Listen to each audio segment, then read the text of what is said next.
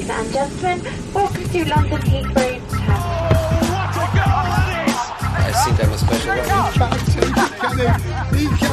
Correspondentes Premier. That would be very nice.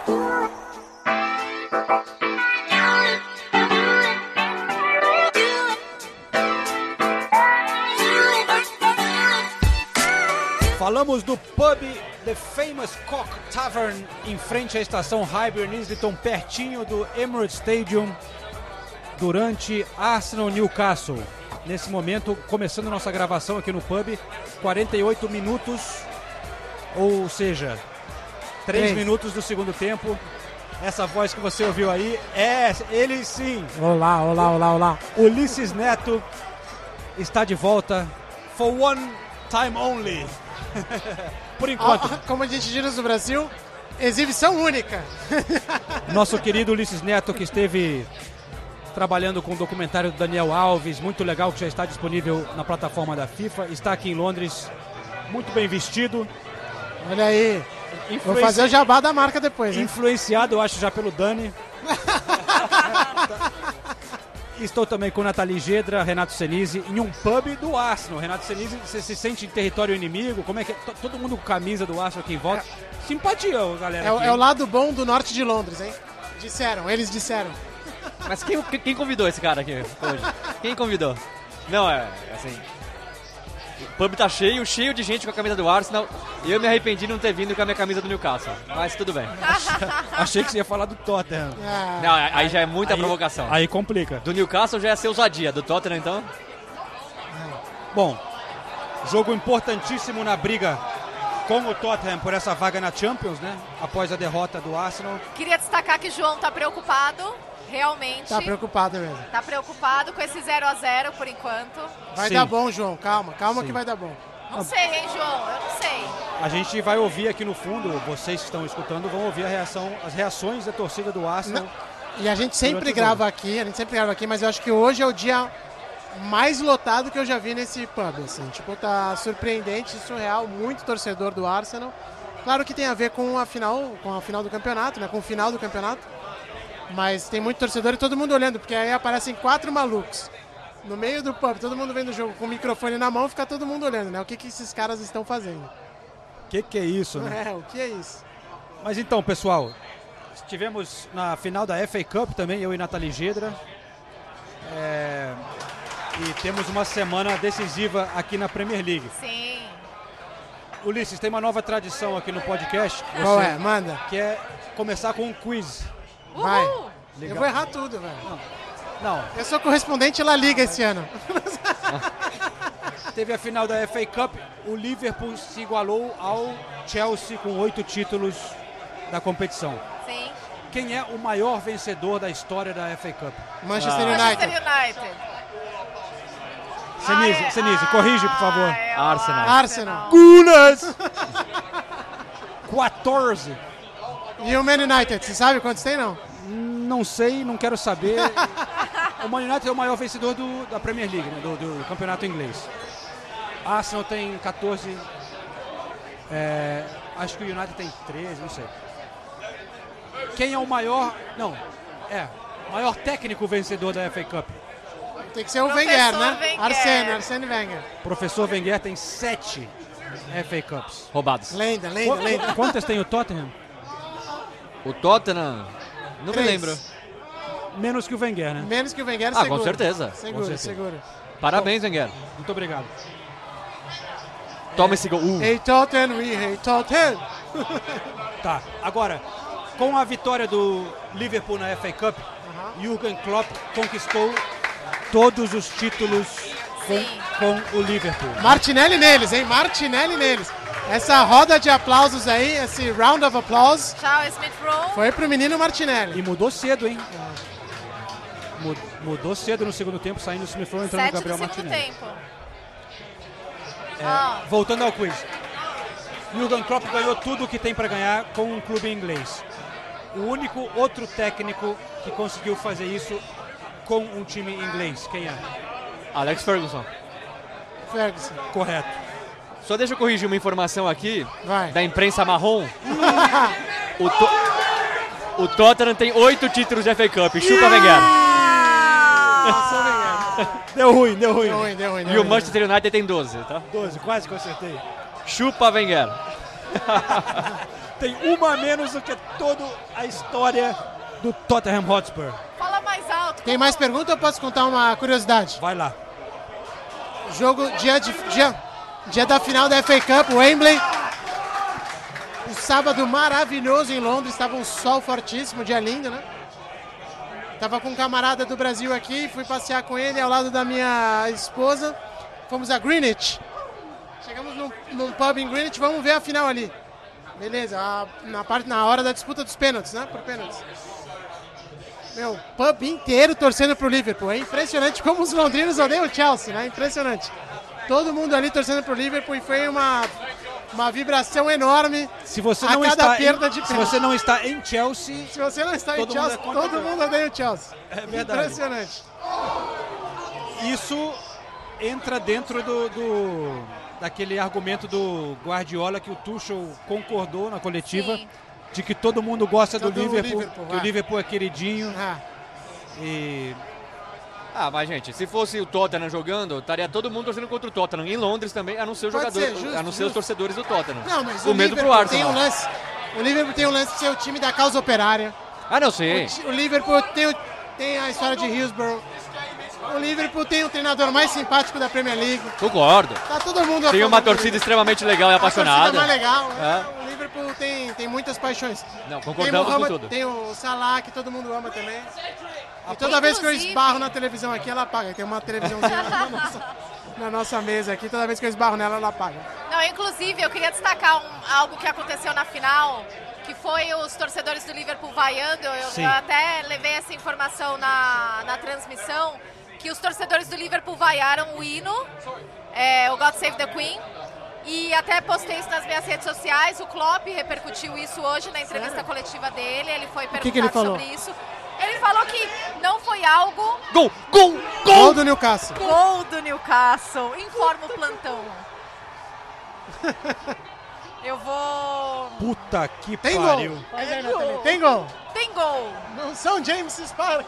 Tem gol no St. James Park. Renato Senise, qual o detalhe do gol?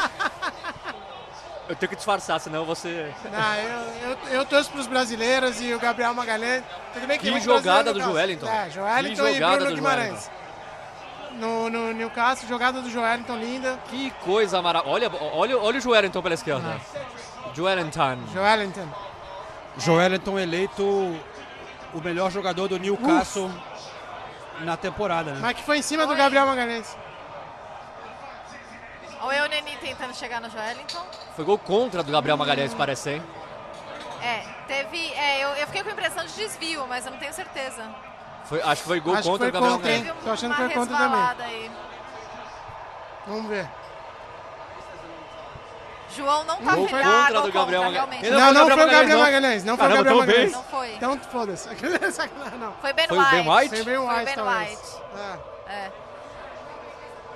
Oh, thank you. Ô, louco, chegou uma pizza aqui na Chegou uma pizza pra mim. Newcastle.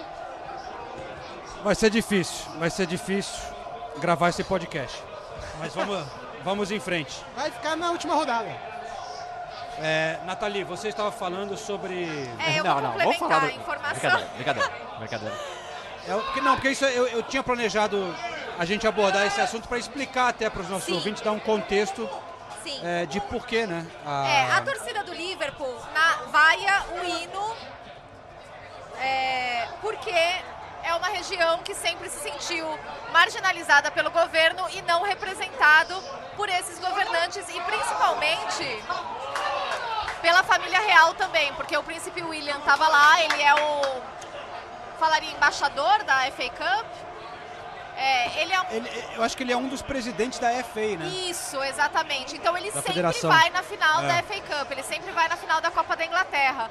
E ele também foi vaiado quando ele foi anunciado pela torcida do Liverpool e o hino foi vaiado. Porque historicamente é, as pessoas de Liverpool não se sentem representadas, se sentem, na verdade, marginalizados pelo governo britânico. É, é mais ou menos isso. né? É isso, é totalmente isso. O... A Inglaterra tem uma divisão muito grande entre o sul e norte também, né? Na verdade é uma divisão entre Londres e o resto, né? Também. O sul- um pouco como o Brasil até. Sim. Né? O, o- o- o norte da Inglaterra é mais pobre.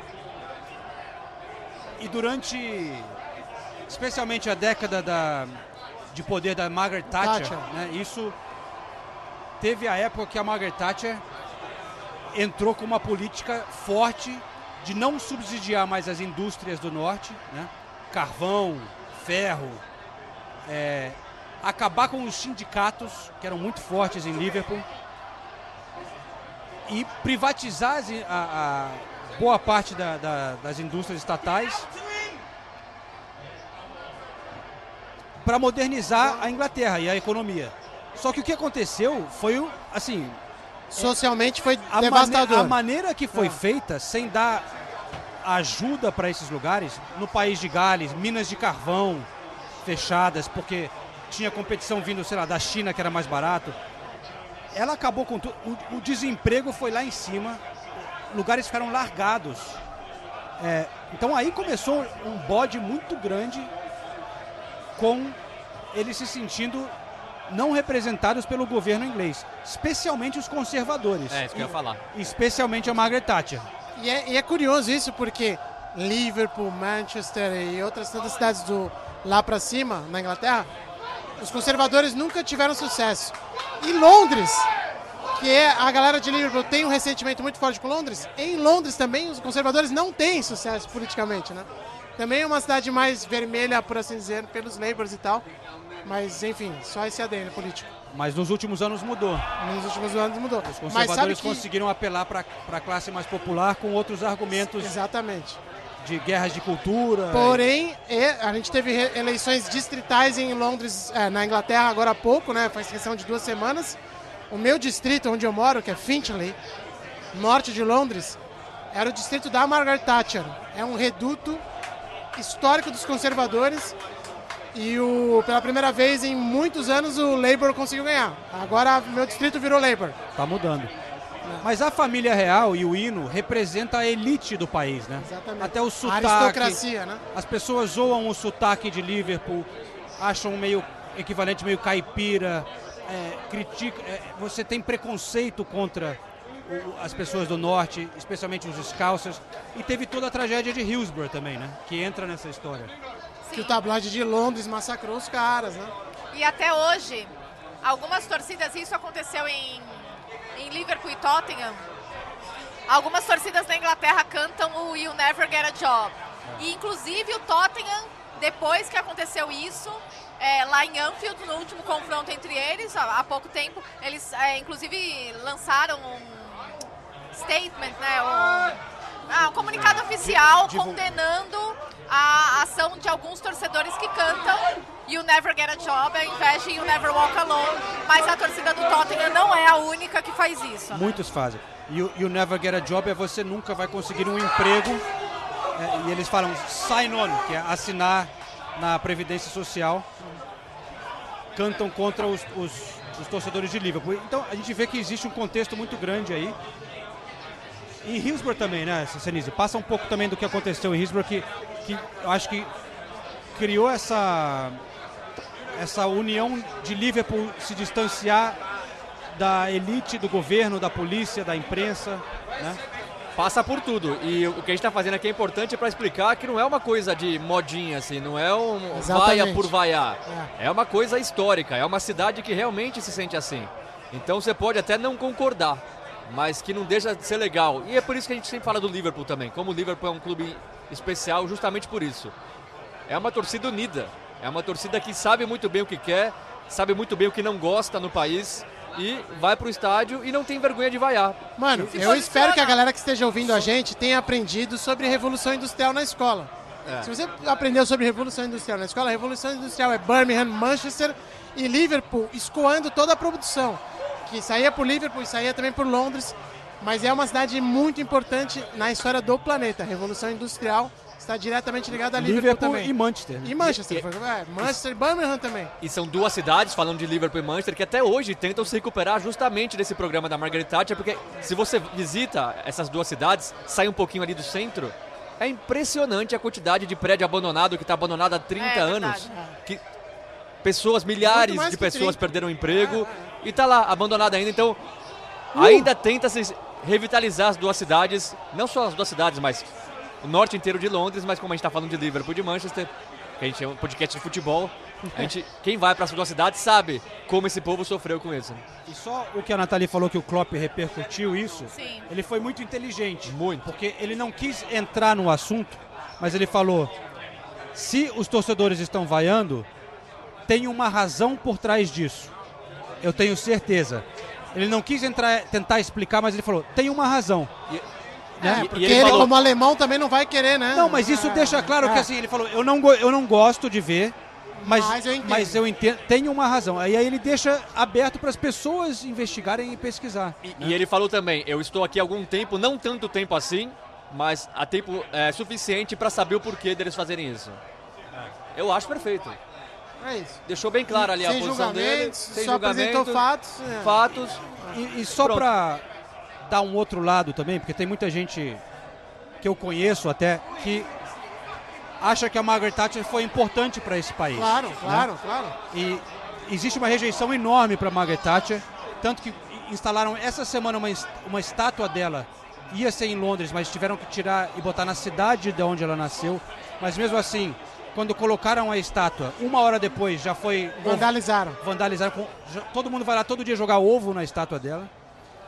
E mas a Margaret Thatcher, os conservadores argumentam que ela pegou a Inglaterra num momento que estava num declínio ferrado E tava tava- mesmo. e tava falido E tava mesmo. e que ela ressuscitou a economia da Inglaterra, colocou realmente Exato. a economia inglesa como uma das grandes economias do mundo. Porém, quem está no norte da Inglaterra acha que beneficiou muito mais Londres, Londres. o centro financeiro. Porque virou um A- a país de serviços. Hoje, a Inglaterra, que era um país que, que liderou a Revolução Industrial, que produzia e tal, virou um país de serviços. E os serviços estão concentrados em Londres. É, vir- virou a, a City, né, a cidade Exato. de Londres, virou um, um centro muito rico e não não espalhou para o resto do país da mesma maneira. Enfim, um pouco de contexto aí para as vaias do Mas Liverpool apresentou os ao dois lados. Interessante. Foi isso. Mas o que foi engraçado é que eles teve uma música que cantaram antes, que eles vaiaram também, mas eu acho que ele- eles estavam achando que ia ser o hino, é por isso que vaiaram também um- uma música muito bonita, Abide with Me. Última digressão, última digressão. Quando a Margaret Thatcher morreu, os- Teve festa, né? teve festa e a música número um da lista da BBC, que a BBC tem que é, tocar, que é por votação popular, né, no- na parada de sucesso, era The Witch is Dead. Você lembra? A bruxa está morta. Aí a BBC não tocou, em respeito a quem gosta da, da, da Margaret Thatcher. Mas isso é só para mostrar como a Inglaterra é dividida. Quando vocês ouvirem aí os conservadores no Brasil falando da Margaret Thatcher, saibam que a Margaret Thatcher não é unanimidade na Inglaterra. Na Inglaterra, na Inglaterra metade do país odeia ela também. É mas, mas tem um pedaço muito grande, ou a, a outra metade, podemos dizer, que ama a Thatcher. Mas ela não é unanimidade nem no país dela. Momento política no Correspondentes Premier, mas eu acho importante dar esse contexto aí para uma coisa que foi muito comentada nos últimos dias, né? É, mas falando um pouco da situação do Liverpool e Chelsea nessa final, eu estava lá com a Nathalie. É, eu tenho um pouco de pena do Chelsea. Nossa, quase gol. Tá difícil gravar aqui a gente olhando o jogo. Quase o Ben White faz mais um gol contra. Concentrar em outras coisas. Eu tenho um pouco de pena do Chelsea, galera. É, Eu tenho do Duas- Arsenal. duas- Brincadeira. Porra. Duas finais contra o Liverpool, dois empates, segurou, jogou de igual para igual, teve oportunidades, leva até os pênaltis e perde mais uma vez. Não, e mais um empate. É impressionante. Ah, os times se enfrentaram quatro vezes na temporada, foram quatro empates. E os- as, duas, as duas partidas, as duas finais, né, foram as mesmas circunstâncias. É muito engraçado pensar as dificuldades que. E, e- e foram as mesmas circunstâncias no sentido dos dois times criarem muitas oportunidades. É, tanto Chelsea quanto Liverpool é, criaram muitas oportunidades. Foram 27 finalizações no total. É, é, entre os dois times, contando a prorrogação. E, e, a- e a- o Liverpool criou mais chances, realmente. Só que o Chelsea era mais perigoso em, em alguns momentos. O Chelsea era mais perigoso em alguns momentos. Então, é. É, é muito legal, é um jogo muito legal. Eu confesso que eu cheguei lá e pensei, ah, não vai pra prorrogação de novo, né? Não vai ter pênaltis de novo. Mas foi exatamente isso que aconteceu e poderia ter ido pra qualquer lado. É que desse lado, a- de- dessa vez, a disputa de pênaltis não foi como da outra vez, que foram todos os jogadores de linha erra- é, acertaram os pênaltis, né? Mas é um jogo que poderia ter ido pra qualquer lado. Vocês viram um, um- um thread, um fio do Twitter que estava rolando por aí de um psicólogo de esporte sobre que analisou aqueles três minutos antes dos pênaltis? Não, não. O Foi que, que bem- ele falou?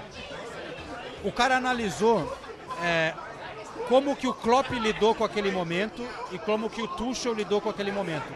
E é muito interessante, mas assim, é fácil dizer agora que o Liverpool ganhou, né? Que, que pode ter tido um efeito, mas foi uma análise muito interessante, porque ele pega ali e ele mostra cronometrado. Falou, quando acabou é, o jogo e foi para os pênaltis, o Klopp já estava com tudo pronto e ele vai falar com cada jogador individualmente, dá um abraço em cada jogador que vai bater o pênalti, abraça tal, e conversa com cada um, um por um, o que, que você vai fazer tal, dá um abraço. E resolve em um minuto e meio, já estava todo mundo sabendo quem ia bater tal, e ele fica ali descontraindo o grupo, estava todo mundo relaxado. Você pega o Tuchel, quando o Klopp já tinha acabado de falar para todo mundo, ele ainda estava no meio da roda, com papel na mão, falando, discutindo quem ia bater, todo mundo olhando meio tenso assim. E aí ele pede para cada um falar para todo mundo onde que eles vão abertamente o que o Klopp fez individual, entendeu? E abraçando. É, e o cara analisa o impacto disso, o que pode ter, né? Essas margens pequenas. Mano, eu fiz um documentário curta pra 442. Quem quiser me manda DM aí que eu mando o link.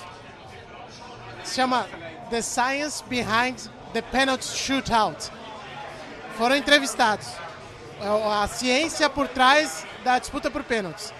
A gente entrevistou o Frank Lampard, o Gary Lineker, o Rio Ferdinand e o Alan Shearer todos que citando momentos específicos de pênaltis e aí um escritor, um cara que tem um livro aqui na Inglaterra só sobre isso.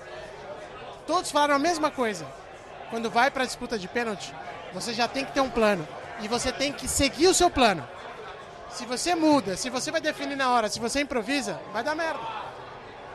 É, é exatamente isso. Você tem que ter um plano e o plano tem que estar bem definido. Porque mudar, improvisar na hora do pênalti é muita emoção rolando, é muito. ah, e, e dá errado. Não funciona.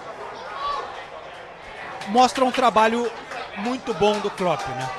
E não é só essa coisa do lado humano. Mano, não, é, ciência, Tudo mano. é ciência e ele traz especialistas de todas as áreas mas- para ajudar com isso. O cara sabe o que vai fazer, Isso aí pô. não é à toa. Isso aí é, Exatamente. isso aí é planejado. Alguém falou para ele fazer Saber o assim. que vai fazer. E ele sabe fazer muito bem. Né? Sabe o que eu achei engraçado, que eu tava reparando? Quando foi pros pênaltis, o Tuchel é, colou no Kepa. O Kepa foi lá e eles conversaram. Eu não sei se eles conversaram do tipo, ah, ó... Dá uma dica aí. Não, é não, do tipo, ó, treinei pênaltis contra fulano, ciclano e beltrano, não sei. Eu só sei que ele conversou com o Kepa, aí depois ele foi lá no Mendy, o Kepa também foi, e os dois, e daí a TV até mostrou o Tuchel abraçando os dois, abraçando o Kepa e abraçando o Mendy. Mas eu achei muito curioso o Kepa ter sido a primeira pessoa com quem ele falou quando foi pros pênaltis. Será que ele tinha prometido botar ele em caso pênalti? Não, eu acho que nesse caso tava tudo resolvido. Eu não sei se era mais pra. Porque é claro que os goleiros conhecem muito bem os batedores, né? Sim. É E só pra puxar a sardinha pro lado do, do, Mar, do, do Sinise aqui, eu fiz uma vez também um com o Marcão, grande agarrador de pênaltis. E uma coisa que ele sempre fala é que ah, todo mundo diz, ah, o goleiro não tem responsabilidade nenhuma na hora dos pênaltis, né? Aí falando do Kepa, que é um grande agarrador de pênalti também, e o, e o Mendy que salvou um, né? E, ele fala, e o Marcão fala, o Marcos do goleiro do Palmeiras, ex-goleiro do Palmeiras. Isso não é verdade. O goleiro tem cinco oportunidades para fazer alguma coisa. O jogador de linha só tem uma, né? O goleiro tem cinco oportunidades para fazer alguma coisa. Mas enfim, Alisson foi muito bem também. É, inclusive falando em goleiro, eu falei com o Alisson depois, então vamos ouvir o Alisson. Qual foi o tamanho do desafio físico, mental e emocional de ter um jogo que vai ter prorrogação pênaltis no meio de maio, depois de uma temporada tão intensa contra um adversário do nível do Chelsea? Ah, é, é incrível né, o que a nossa equipe é capaz de fazer. Nós fizemos um grande jogo, às vezes é, tivemos as melhores chances, merecíamos ganhar no tempo normal e às vezes isso pode trazer um pouco de frustração. Acredito que o Chelsea começou melhor também uh, o tempo extra, mas a gente conseguiu é, defender bem, criamos chances também, chances muito boas, bola, duas bolas na trave, né? então merecíamos a vitória no tempo normal e acredito que por isso nos pênaltis, é, com uma é, os, todos os batedores batendo muito bem, né? Eu pude fazer uma defesa também para ajudar e fico muito feliz por isso. É, qual é a sensação de pegar um pênalti, 90 mil em Wembley, meio a meio, final da Copa da Inglaterra, um título que vocês não tinham? Isso é histórico, né? Com certeza vai ficar marcado na minha história, na história do clube, todos os meus companheiros. É incrível. É... Deus tem me proporcionado viver coisas grandes aqui, é, desde que eu cheguei.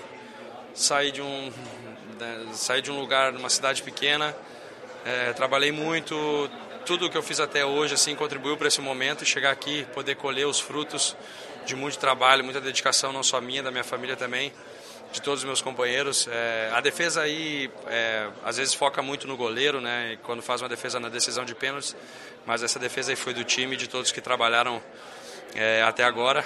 É, vamos comemorar bastante aí, mas tem mais pela frente. PP entrando pro Arsenal agora. Agora vai, hein? Agora vai resolver. Saindo o Gabriel, que. O Gabriel, né? Gabriel chegou nesse jogo no, no, no esforço, cara. Ele tava machucado. Tava machucado? Tava machucado. É, ben White também voltando de contusão. Será que vai pra Copa, Gabriel, hein? Que suadeira. Eu acho Vai que pra eu Copa, Gabriel? Eu acho que vai, cara. É, eu acho que vai. Eu acho que- Ele e o Thiago Silva. Ele, Thiago Silva, Marquinhos e Militão? É, eu acho que são os quatro É, eu que- acho que são os quatro. que estão na frente hoje, mas ainda tem tempo, né? A gente não Sim, sabe sim, ainda, sim, né? sim, O que vai acontecer, mas. E o Arsenal, que tem Ben White e Gabriel. O, o Salibá, Salilo, não sei, ganhou o prêmio de melhor jogador jovem da Ligue 1 pelo Marcelo. Tá emprestado pro Marcelo, é, outro zagueiro do Arsenal. É outro que o Arteta não quis aproveitar. Não, mas tá É. volta- vai voltar, isso aí vai voltar. Ma- ma- Mas voltando a falar da final, Sim. tudo bem, concordo como o clube foi importante e tudo. Agora é impressionante como o Tuchel consegue montar um Chelsea que incomoda muito os times grandes, né? Sim, é impressionante. Mas assim, é impressionante. O Liverpool e o City tem muita dificuldade para ganhar do Chelsea, muita dificuldade. Não é à toa que nas duas finais empatou em 0 a 0 como a Nathalie falou. Na final da Champions League contra o City na temporada passada, o Chelsea ganhou. É, o que falta agora para o Chelsea é a, regularidade que o, o Liverpool e o City têm para chegar disputando o título da Premier League, né? Agora, jogo grande, esse time do Chelsea já mano, mostrou que sabe jogar. Tudo que aconteceu no clube nessa temporada, os caras terem chegado na final, jogado com Exato, esse. é. Eu tive na casa do Thiago Silva outro dia e perguntei pra ele, falei, cara, como é que tá o, o clima lá? Com tudo isso que aconteceu de guerra na- e trocar o dono desse jeito e tal, ele falou, cara, eles blindaram os jogadores de maneira absurda. Não é papo furado. Ele falando pra mim off, nem tava gravando nem nada. Ele falou assim, não é papo furado.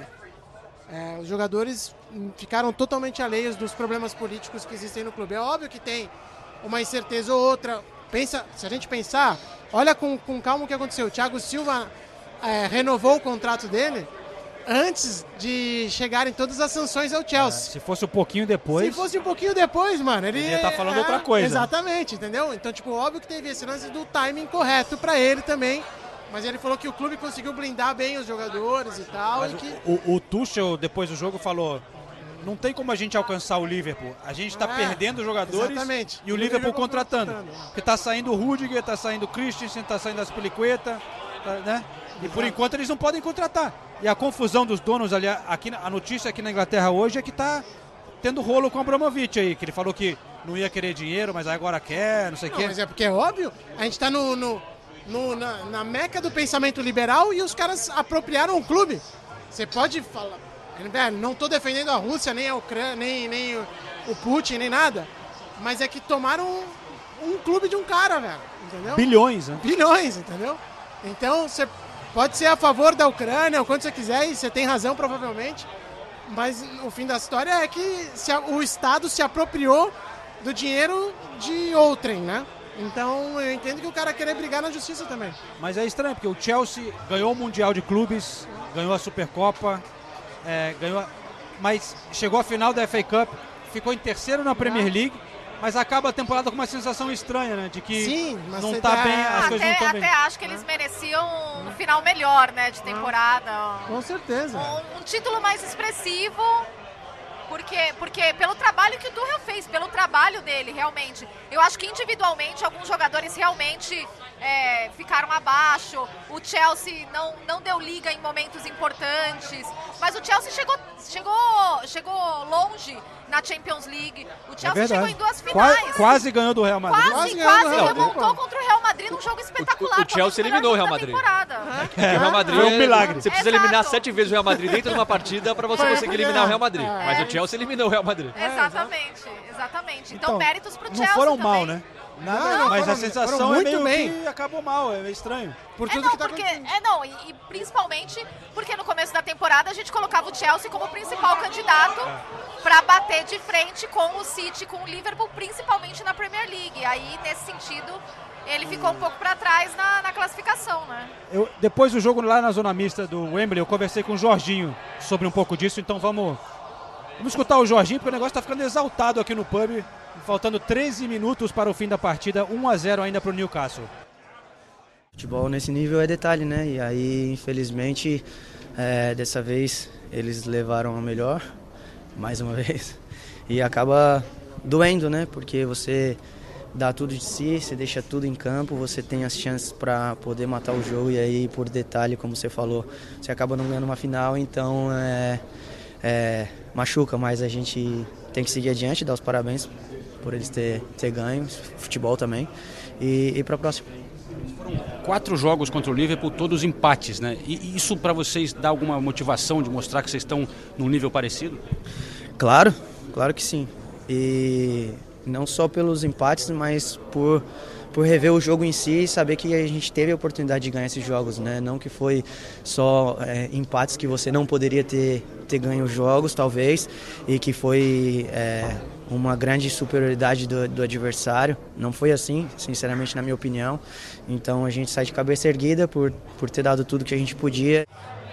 É, Senise achando muito engraçado, mas não acabou. Ai, meu Deus. Eu destacar um, um outro personagem desse Liverpool, que é o Thiago, porque durante Thiago Alcantara. Não, porque é, é impressionante o quanto ele se mostrou. É, é- Falar importante é chover no molhado, mas é porque ele é um jogador muito específico que conseguiu a combinação Thiago e Liverpool. Deu bom, deu certo. No fim das contas. né? No Demorou. fim das No fim das contas, contas, deu, é, exato. no fim das contas. E eu conversei com ele depois e eu perguntei justamente sobre isso. Porque existiam muitos questionamentos sobre o estilo dele da pausa e o estilo acelerado do Liverpool e onde que eles iam encontrar esse meio termo. E ele falou coisas bem legais sobre isso. Vamos ouvir o Thiago. Você está vivendo uma temporada absolutamente espetacular. Como você define essa combinação Thiago e Liverpool? Bom, foi um crescimento pessoal desde o começo para jogar é, um estilo que o Klopp queria jogar, que é essa pressão, essa loucura dentro da do esse controle dentro do caos. E para mim era o futebol no final é, é domínio. Então eu me sentia que como eu posso é, jogar para para ser mais dominante no jogo. E eu entendia que isso era com a bola. Mas aprendi com ele, com o Klopp Style, que é com e sem a bola. Então, pô, foi um aprendizado maravilhoso. No ano passado sofremos, mas nos deu a oportunidade de poder jogar essa final da Champions League esse ano. E é isso, aprendendo. É, futebol te dá esse aprendizado desde pequeno de, de poder evoluir e querer jogar mais e mais e mais. E até que o que a esperando darem mais é continuar crescendo e aprendendo. Tiago. Thiago Alcantara. Alcantara é sacanagem, né? Porra, velho. Vem cá. De- depois de Joelinton vale tudo, Ah, né? Ah, é. Um outro personagem que eu queria destacar dessa final, a maldição de Mason Mount. Uh, Vocês viram a maldição de Mason Mount? qual é a maldição de Mason Mount? seis finais em Wembley em dois anos Ih, e perdeu todas. ih, Não é possível, não é possível. Não, pera. Ramsdale! É muito goleiro! Ramsdale, caralho! Puta. O que tá pegando. Tá foda. Como diria no Brasil, o que tá agarrando o Ramsdale não é brincadeira, hein? Tá foda, gente. Tá foda, tá foda. Tá difícil. Mas que contra-ataque que o Newcastle perdeu, né? Tem que fazer esse gol, né? É, realmente. É, porque no fim chutou em cima do goleiro, né? Ai, meu Deus. Foi quem? O Murphy? É, o Murphy. Murphy. É, rapaz. A maldição de Mason Mount. Ah, Seis finais perdidas em Wembley em dois anos. Playoff com Derby County contra o Aston Villa. Final da Euro é, a da Euro eu lembrava. contra a Itália. E quatro com o Chelsea. Quatro? Três FA Cups seguidas o Chelsea perdeu contra o Leicester, Arsenal e Liverpool. E a final da Copa da Liga. Pô, se tem um estádio que você não quer que esteja zicado É na sua Wembley. carreira, é o É Wembley, né? Que tá zicado no Maracanã. Mas eu, enquanto cidadão britânico, me sinto confortável a dizer que eu enquanto sempre, sempre britânico. estou torcendo por o Brasil. E quando eu vi o Mason Mount na batida e o Alisson ali, eu falei, vamos torcer pelo Alisson sempre. É. Então eu fico feliz que deu É, certo porque pro... ainda por cima foi ele que perdeu o pênalti. né? Exatamente. O Alisson defendeu, não vamos falar, não vamos defendeu, colocar dessa defendeu. forma. é, exato. Rapaziada, rebaixamento. Meu Deus, que coisa absurda que tá acontecendo. Que cara. desespero! Que desespero! O Everton conseguiu perder do Brentford. Não, não, é, é desesperador ver jogo do Everton. Duas expulsões. Um caos. Desesperador. É desesperador ver jogo do Everton. Não, o Everton tá prejudicando a carreira do Richarlison, né? Não quero dizer nada. Mas- Mas tá prejudicando o Richarlison. Mas se o Everton ganhar o próximo jogo, tá salvo. Porque o Leeds não consegue mais alcançar o Everton. Mas tá muito, muito tenso, né? Muito tenso. Não, mas é, assim, o Everton. E não pode nem reclamar de má sorte. O Everton fez o primeiro gol. Que ainda foi um gol de sorte, que o Richardson tocou na bola, e a bola bateu no Caverlu. É difícil até saber quem fez o gol. Aham. Aí tem um jogador expulso, mais uma burrice, né? Do Brent White. O, o, o Brentford que não luta por mais nada, empata. O Everton vai lá e acha um pênalti no final do primeiro tempo. Achou com o Richardson, fez o segundo gol. E golaço! Uh, meu Deus do céu! Ramsdale? Quase. Não, não. Ramsdale. É, o Callum Wilson. Callum Wilson tentou encobrir o Ramsdale do meio campo quase. Olha. olha. Nossa senhora. Olha. Meu Deus. Ah, não, nem salvou. Foi na trave. Eu, a- eu não sei se chegou a resvalar na trave. Não, não, não pegou, não pegou, não pegou. Não pegou, não. En- Enfim, mas aí, o- o- mesmo com um a menos, o Everton consegue fazer o 2x1. Só que aí o, o Coleman de novo faz gol contra, sabe? O, Everton faz tudo errado, toma gol de, de, de escanteio, de bola parada. Aí o Rondon entra no final do jogo e é expulso também, depois de 3 minutos em campo. Faz tudo errado, sabe? O- os jogadores, aí não tem Não, nem como o- culpar Quem muito Lampard. contrata Iwobi, Rondon, na boa, né? Cara, vou te falar, o Rondon, é, tudo bem que ele tá velho e tudo mais, mas ele jogou muito no Newcastle, cara. Ah, pera aí, mas agora... Ele jogou muito no Newcastle. Em 1989, né? Não, 89 não. Ele saiu do Newcastle três anos atrás. Não, na boa, Senise. E veio de graça também, então também não é um. Não, baita contratação. Não, não é uma baita contratação. O, o, o Iwobi eu concordo. Iwobi. Vai, Ai. vai, Olha o Arsenal. Não, tira. Bloqueada. vai, Gabriel. É, Martinelli. realmente, realmente tá complicado gravar. Tá complicado gravar. Tá complicado gravar. Nossa, o Bob tá desesperado aqui. O problema é que o empate também não serve, cara. Não, não serve. Fica nas mãos do Tottenham ainda. É um grande problema. Nesse momento, o Tottenham tá dois pontos na frente do Arsenal. Faltando sete Cara, minutos pra acabar o Quem jogo. é o último jogo do Tottenham? Norwich. Eu não Em vou, Norwich ou Em em Norwich. em Norwich. eu não vou conseguir acabar Norwich rebaixado já com. Já rebaixado. 20 rodadas. E se continuar com esse resultado, se o Tottenham empata com o Norwich e o Arsenal ganha, eles empatam o número de pontos, só que o Tottenham tem muito mais saldo que o Arsenal. Então, Quem é Sério, o último é. jogo do Arsenal? Everton Uh, em Everton aqui. Aqui. Aqui. no Emirates. Mas só ver se o Everton vai chegar lutando, Se, né? se o Everton ganhar do Crystal Palace, já vai, ter, já vai estar salvo, então não vale. Só, só pra fechar o Everton, as últimas rodadas do Everton. O Everton ganhou do Manchester United, ganhou do Manchester United e empatou com o Leicester. Duas vezes? Não, não. É, eu só tô salientando. Beleza. Aí perde pro Liverpool E aí vai lá e ganha do Chelsea e ganha do Leicester fora. Foram os dois resultados que a gente falou. O, o que, o, o, que, o, Lan- o, que o, o Everton conseguiu fazer agora é gigante. Praticamente. O gol! O gol! É gol! É gol do Newcastle! É gol do Newcastle! Bruno Guimarães. Gol do Bruno, hein? Antes de começar a gravação, a gente tava falando dele aqui pra caramba. Esse moleque tá, que... tá quebrando tudo na Premier League, velho. Inacreditável. Olha, gente, eu não quero dizer nada, mas. Acabou pro Arsenal. Obrigado por quem acompanhou até aqui o podcast. A gente volta na semana que vem. Gente do céu. Não, vamos, vamos falar do Bruno aqui. Como, a gente, como eu acabei de dizer, a gente torce pros jogadores brasileiros. E o Bruno tá quebrando tudo na Premier League. Eu só posso dizer uma coisa? Ah. Eu pedi pra Nathalie filmar quando sair, sair gol do Arsenal, porque a galera ia comemorar aqui atrás. Eu, Ela fica botando o celular aqui, filmando a minha cara. eu tô aqui pra No- reportar o que tá acontecendo dos dois Traíra, lados. tá? traíra. Lados. Traíra. Tô aqui pra reportar os acontecimentos. Traíra, eu dei ideia pra você. Que merda. Que merda. João deu ideia. Ai, ai, vai não, ser mó legal, é- porque vai sair gol do Arsenal e o Senise tá aqui sozinho e vai estar todo mundo gritando. Então filma você. Não foi exatamente isso que aconteceu, né? É, Eu posso falar, do, posso falar do Everton, por favor? Senão não. Pode, pode. Até porque eu quero falar do Leeds também. Tá. É, é que eu tive uma conversa com um amigo torcedor do Everton. Uma coisa que eu achei bem interessante. Ele falou que, mesmo estando na briga pelo rebaixamento, ele está achando essa a temporada mais legal de que ele já acompanhou do Everton na vida dele. Como assim? Porque ele falou, durante toda a minha vida, a gente nunca brigou por merda nenhuma. Era sempre boring, chato pra caralho. Porque Cara, tava, isso é muito triste. tava sempre ali, é, sétimo, oitavo, nono. Agora tem emoção. E se você vê o clima em Goodson Park, o que está é acontecendo, absurdo, é é absurdo. absurdo, Eles é nunca absurdo. tiveram isso. A torcida mobilizada, tentando ajudar o time. E é emocionante.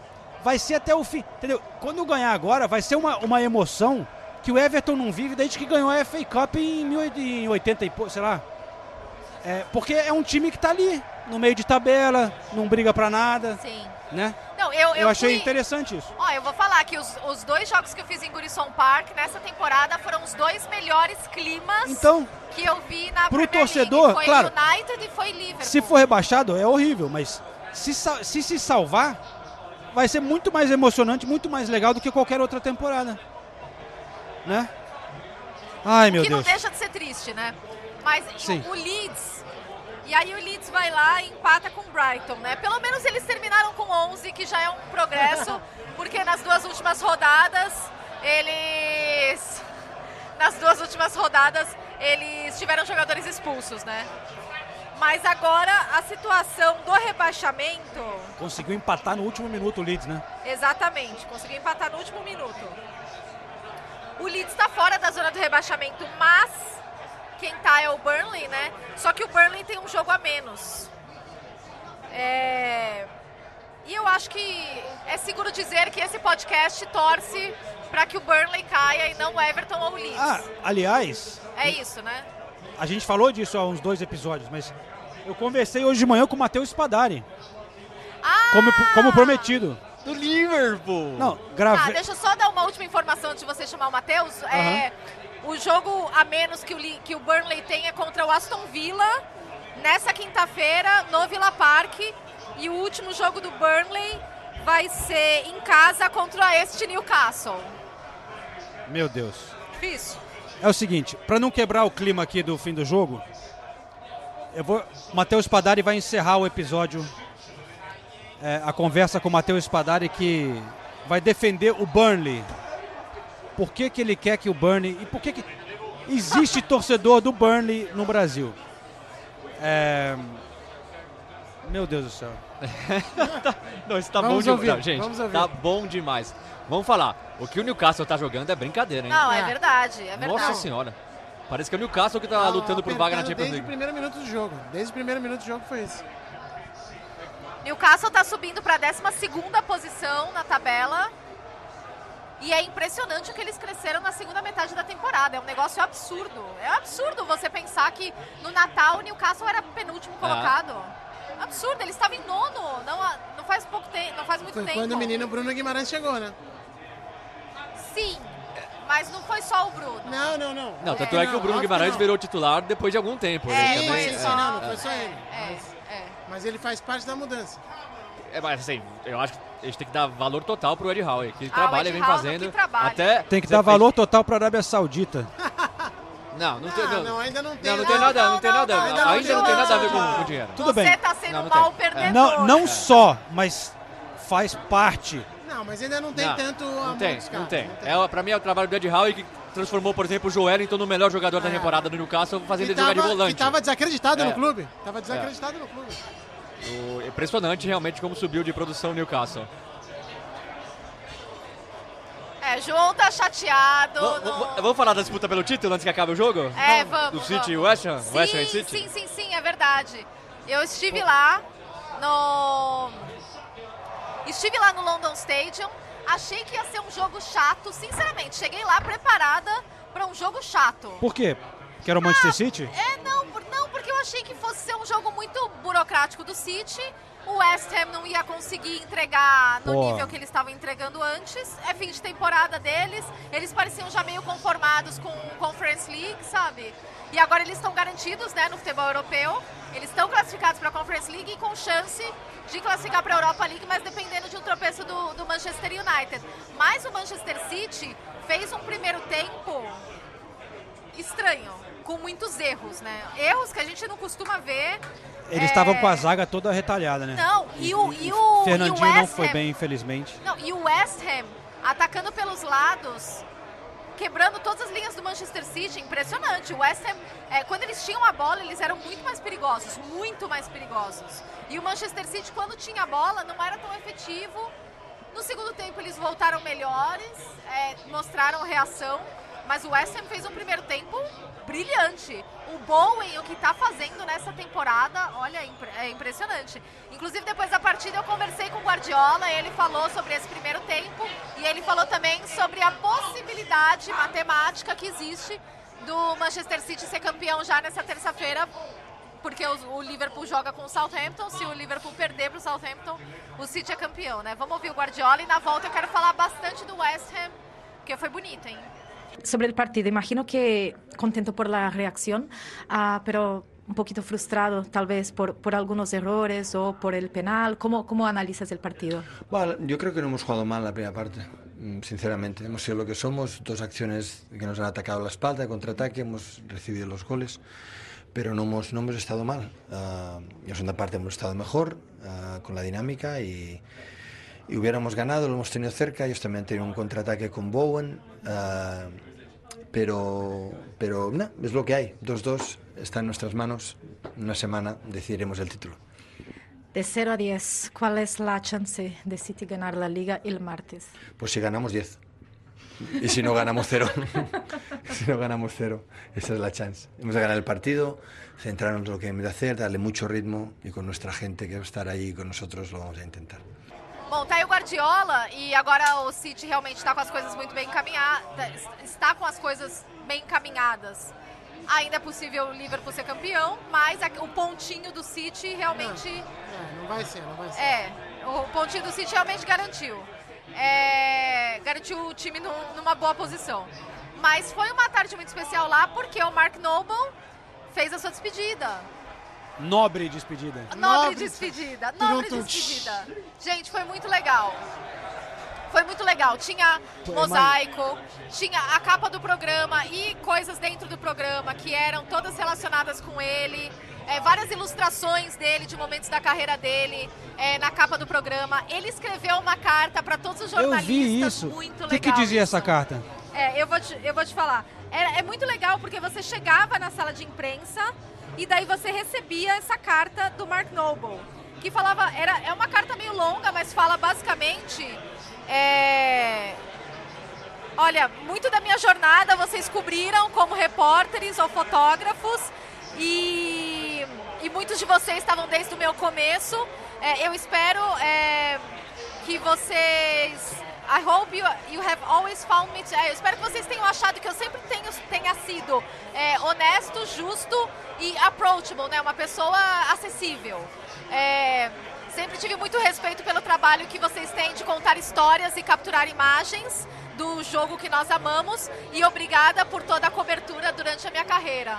Muito Você achou isso legal ou meio meloso demais, hein? Mas tudo foi meloso, tudo foi meloso. É meio assim, é meio.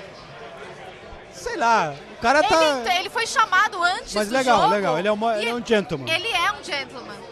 É, ele foi chamado antes do jogo pro campo e ele já tava chorando. Antes, e depois jogou, entrou no, entrou no fim, Isso né? é, e depois no fim tiveram várias homenagens. Ele fez aquela lap of O honor. Guardiola né, deu um abraço lindo deu, nele, uma- né? deu um abraço ele nele, ali. exato. O João quis falar cafona, mas o amor é cafona, João. O amor é cafona. Eu adorei, eu fiquei super emocionada aí no minuto Vocês são 16. românticos. No minuto 16, todo mundo bateu palma. Primeira vez que ele foi aquecer também, todo mundo bateu palma. Quando ele entrou, ele foi super ovacionado, cumprimentado por todo mundo. Todo, é, eles estavam distribuindo um card com uma é, dupla face. Um, um lado era a foto da estreia dele em 2004 e o outro lado era uma foto dele nessa temporada falando da despedida. Muito legal. Muito O- legal, o, muito o West legal. Ham realmente fez coisas Muito bem legal. legais para a despedida do Novo. E falar em despedida, é, eu gostaria de ver uma despedida pro Fernandinho. né? Ah, eu Muito também. legal. E, e eu espero que não seja ele jogando na zaga ali, tendo É isso que eu ia falar. Porque, pô, ele é Porque um ele maestro é- ali no meio. Sacanagem acabar ele ali É, tendo não- que. E, não, e, e ele não. Vamos ser honestos. A, a gente aqui não tem ninguém que levanta mais a bola do Fernandinho do que a gente no podcast. Mas colocar ele na zaga agora é, é comprometer o cara, na, na, na boa. É que a força das que- circunstâncias, né? Só- exato, mas não é a primeira função dele. Eu acho que até o próprio Fernandinho falou antes que tem, ó, tem uns moleques aí que pode É, jogar da pô, base. aí, mas é tá? isso, cara, porque. O Guardiola confia nele, cara. Não, e ele é experiente. E a experiência faz você se posicionar melhor e tudo. E eu não quero entrar num papo eta- de etarismo aqui e tal. Mas, mas o Fernandinho, a, a boa dele não é ali. A boa dele não é ali. E aí acaba expondo o cara numa, numa situação que eu acho que não é a ideal. E como você falou, ele mesmo já, já citou. Tem outros, tem uma molecada boa vindo ali e tal. Imagino que ele vai voltar pro Brasil agora. Uh, que defesa do Ramsdale! que o Que defesa! É aquela história, o melhor jogador em campo do Arsenal foi o goleiro. E isso quer dizer muito, né? Não é um Mas bom é sinal. isso, o Fernandinho é uma lenda do City. Vai ter estátua no City, tenho certeza que vai ter estátua em Manchester. Mas seria bom que ele não, não deixasse o clube jogando na zaga. Ah, eu acho que seria bom ele jo- ele jogar em qualquer lugar pra deixar o clube. Acho que seria bom mesmo ele se despedir com o título. Ele vai É, levantar ele a taça da levantar Premier League, da Premier League. se for com o título. E aí não interessa se tá jogando na zaga ou não, até porque... É um bom ponto, é um bom ponto, eu- é eu- eu é acho que o jogo vai ser... Eu, eu acho não, o jogo vai ser no Etihad e assim... São, futebol é futebol, né? Mas eu acho, assim, muito difícil o City deixar, City esse, deixar esse, esse título escapar. Eu acho muito difícil. E aí o Fernandinho, no último jogo dele, depois de uma carreira maravilhosa pelo City, vai se despedir levantando, a taça da Premier League. Fera, Muito vou- legal. E a gente sempre falou nesse podcast, enquanto ninguém falava, maior brasileiro da história da Premier League disparado, Fernandinho. A gente sempre falou. Então, nossa ovação ao Fernandinho aqui tá muito claro. Chegar, acabou. Acabou, acabou. Olha o Eu tenho uma pergunta pra olha fazer. o Tottenham na Champions. Eu tenho uma pergunta pra fazer. eu tenho uma pergunta primeiro. Faça. O que, que você tá bebendo, Senise? Era isso que eu ia perguntar. Você quer pagar hoje ou você quer esperar a temporada pagar- a- a acabar?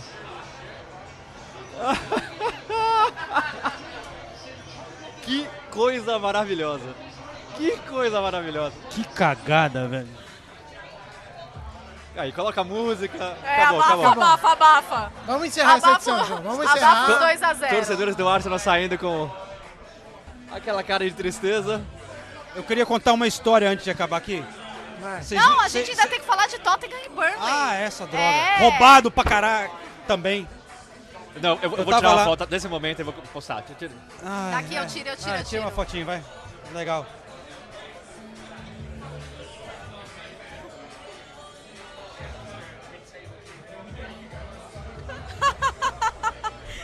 Ótima foto, sério. É...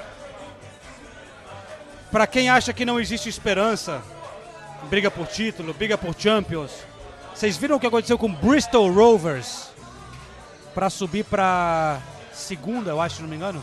Acho que é o time do Joey Barton. Simplesmente para conseguir a última vaga para subir direto, eles precisavam tirar uma é, um saldo de 7. E tiraram. Tava 4 a 0, faltando poucos minutos. Tiraram. No último jogo, Ô, João, ganharam de 7 a 0. então vamos lá. Invasão de. Declarações importantes aqui pra esse podcast. Não, não, vamos falar de Bristol Road. Não, não, não. Vamos falar o quanto você ainda acredita no Arsenal na, na próxima Champions League. Ah, Nathalie. Não, não vai rolar, não vai Você rolar. tá batendo em. Tem cachorro morto, tá? Esquece, não vai rolar. Qual foi a pergunta? Desculpa, eu tô muito. Eu tô muito. Qual foi?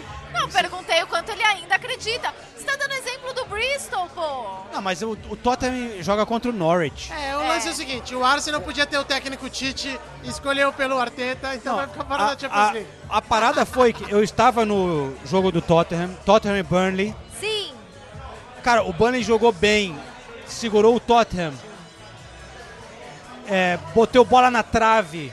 Sim. Pênalti, não vou dizer roubado, mas forçado. O Tottenham ganhou com um pênaltizinho assim, fraco. Fra... Não, vai, com o Burnley. O Burnley merecia um empatezinho ali. O Tottenham não fez nada demais.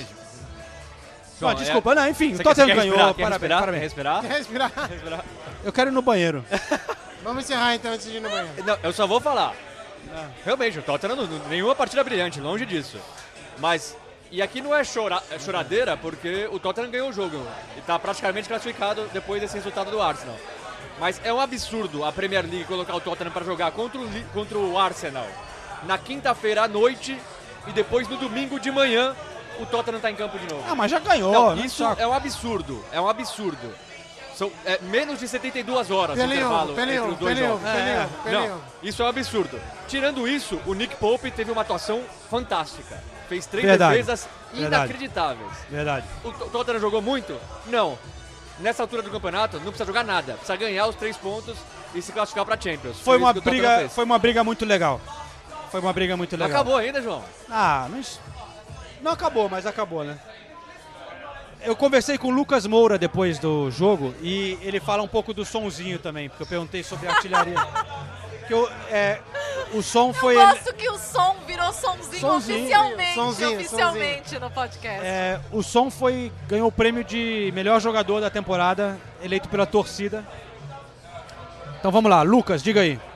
O seu companheiro Som está na briga pela artilharia, né? O quanto que vocês estão cientes disso e, e gostaria de ver ele como artilheiro da Premier League? Parece ser um cara muito querido no elenco, né? muito querido, um grande companheiro, um grande amigo e um grandíssimo jogador.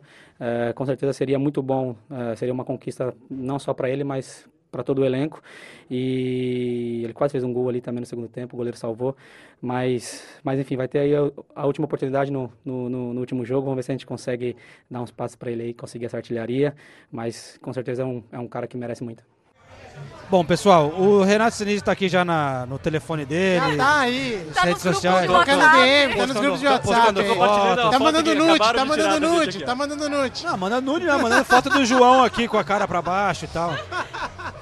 É, bom, obrigado por todo mundo que acompanhou até aqui. Temos agora a minha conversa com o Matheus Spadari, mas eu não sei quando a gente vai ver o Ulisses novamente, porque ele mora mais fora de Londres agora. Essa temporada mais em Barcelona. Se vocês quiserem saber de Champions League feminina ou de La Liga, fala comigo.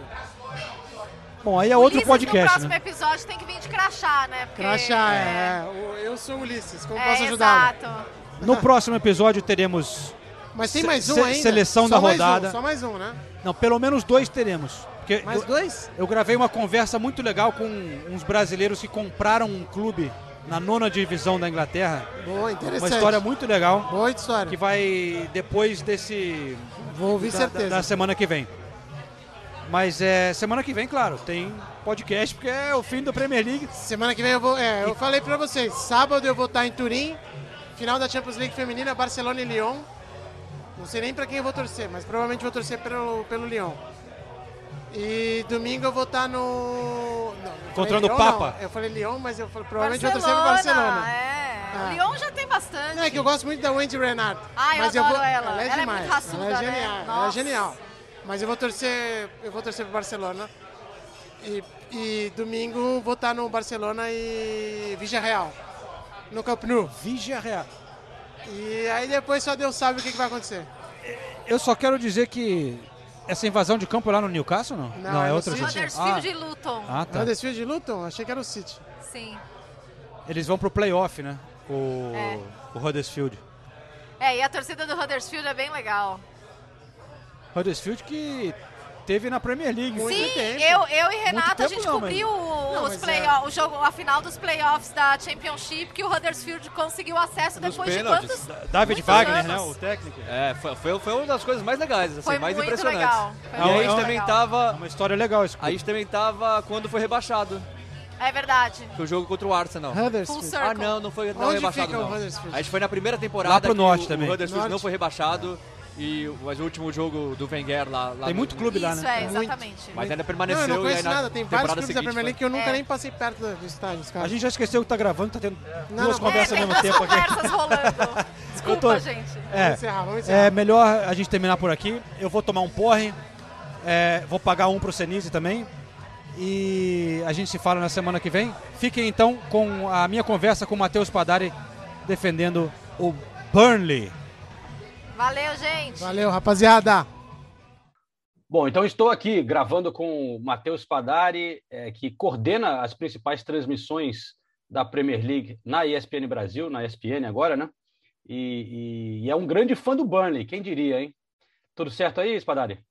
Tá certo, pô. É um, o estilo de jogo mais romântico e bonito da Premier League. E é muito, é muito difícil não ser fã. É muito fácil as pessoas criticarem, mas quem gosta mesmo, assim como eu, é uma coisa maravilhosa de se ver que está em extinção, né? Então, porque quando a gente estava falando sobre isso há dois episódios, eu, Nathalie, Senise, porque tem Leeds, tem Everton, né, times tão tradicionais que estavam brigando para não cair, e o Burnley. A gente falou, porra, entre esses aí, é, todo mundo queria que o Burnley caísse, porque realmente Leeds e Everton têm muita tradição, né? Qual seria o seu caso argumentando a favor do Burnley na Premier League, cara? É time de Premier League mesmo? Então, com certeza. É, e assim, pensando nisso, eu entendo, né? O Leeds, que pô, teve, desenvolveu um estilo de jogo legal, o Everton, lógico, é um time muito tradicional. Mas o Burnley é um dos únicos remanescentes do 4-4-2, que é a formação original do futebol. E seria legal continuar com pelo menos um time com 4-4-2 na, na competição, né? E não é um 4-4-2 comum, é um 4-4-2 mais tradicional mesmo, com duas torres no ataque, geralmente, né? Dois zagueiros fortes, altos, são líderes, líderes do time e perigosos também na bola parada ofensiva, né? E o que é mais fascinante é que desde 2016, quando subiu pela última vez, sempre teve o menor investimento da Premier League e sempre conseguiu se manter na Premier League. Acho que isso é uma das coisas mais legais e que jogam em favor do Burnley, né? Não é fácil você não investir na Premier League, a gente sabe, né? Os investimentos são muito altos. E, e o time que com menos investimentos conseguir se manter sempre e assim, jogando muitas vezes até de igual para igual contra os grandes times, eu acho que isso é uma coisa super louvável, né? Na era da, da era da posse de bola, ter um time que conseguiu competir com uma defesa forte, um estilo de jogo vertical e a bola parada, né, muito forte, eu acho que é um diferencial e é uma coisa que é rara de se ver, então é bom de ter, entendeu? Então você ficou triste quando saiu o Daesh? Fiquei muito triste, pô. O Daesh é é um, é um monumento, né, do, do futebol. Sou muito fã do Daesh por isso, né, por ter sempre conseguido competir é, muitas vezes até de igual para igual com times de investimento muito maior. Fiquei triste. E agora E- pode mudar o estilo, né? E aí, vai, você você vai continuar torcendo pro Burnley se, se não jogar mais assim? Então, eu, eu gosto muito do Burnley e vou continuar gostando. Vai ser triste se mudar o estilo, porque, como eu te falei, né, o, o grande atrativo para mim do Burnley é esse futebol mais rústico. Mas eu entendo também que pode ser uma necessidade, então até entendi um pouco a saída do Daesh, embora tenha ficado triste. É, é difícil mesmo, o futebol hoje em dia é muito complicado nessa questão dos resultados e ainda mais estando numa zona de baixamento caindo da Premier League. Mas espero que ainda se mantenha a, alguns fatores que, que sempre tem. Por exemplo, contrataram o Eghorst agora para substituir o Chris Wood. Então, mesmo que tenha que mudar algum esquema, já, já tem, tem é, experimentado alguns um, alguns estilos diferentes aí o Michael Jackson, né? Mas o Weghorst está lá, ele é um atacante alto, então vai ter que continuar jogando a bola na área, né? Mas um cara é fã do Bunny, velho, morando no Brasil. Então, o Bunny nunca teve craques assim, né? Que, quem eram os, quem são os seus jogadores que você mais gostava do, ou gosta do Bunny na história assim? A, a dupla de ataque para mim, Chris Wood e o Ashley Barnes, para mim, meu, é uma coisa sensacional do futebol. Eu acho até que, embora eh, muita gente fala, né, torres gêmeas, bola na área, tal, eu acho até que eles se complementavam, eles até saíam um pouco da área, jogavam bem juntos. Não era, eu acho que não era só essa essa questão da bola na área para eles cabecearem. Eu acho que eles, é, esse é o ponto forte deles, né? Isso é muito interessante, até porque e por isso que deu certo, né? Porque o estilo de jogo do Burnley eles são bons nisso. Mas eu acho que eles também conseguiam jogar, sair um pouco da área, fazer umas outros, uns outros tipos de jogada. Então, essa dupla de ataque para mim é uma coisa que eu vou sempre lembrar, sempre gostei muito. E a dupla de zaga também, né? O Tarkovsky e o Ben são dois zagueiros muito bons e eu sou muito fã de gol de cabeça de zagueiro. Então, eles são uma ameaça constante né, na bola parada. Muito boa. Entendeu? Cada vez mais a gente vê times grandes sem um, um cara grandão, né? E, e, sem a dupla de ataque que você falou ali, que você gostava da dupla. Exatamente, agora não tem mais, né? Agora é o falso 9 e dois pontas mais habilidosos, um em cada lado, né? Então essa dupla de ataque que eu gosto tanto é tão difícil de ver e por isso que é, eu gosto de ter um time no 4-4-2 mais rústico na melhor liga do mundo.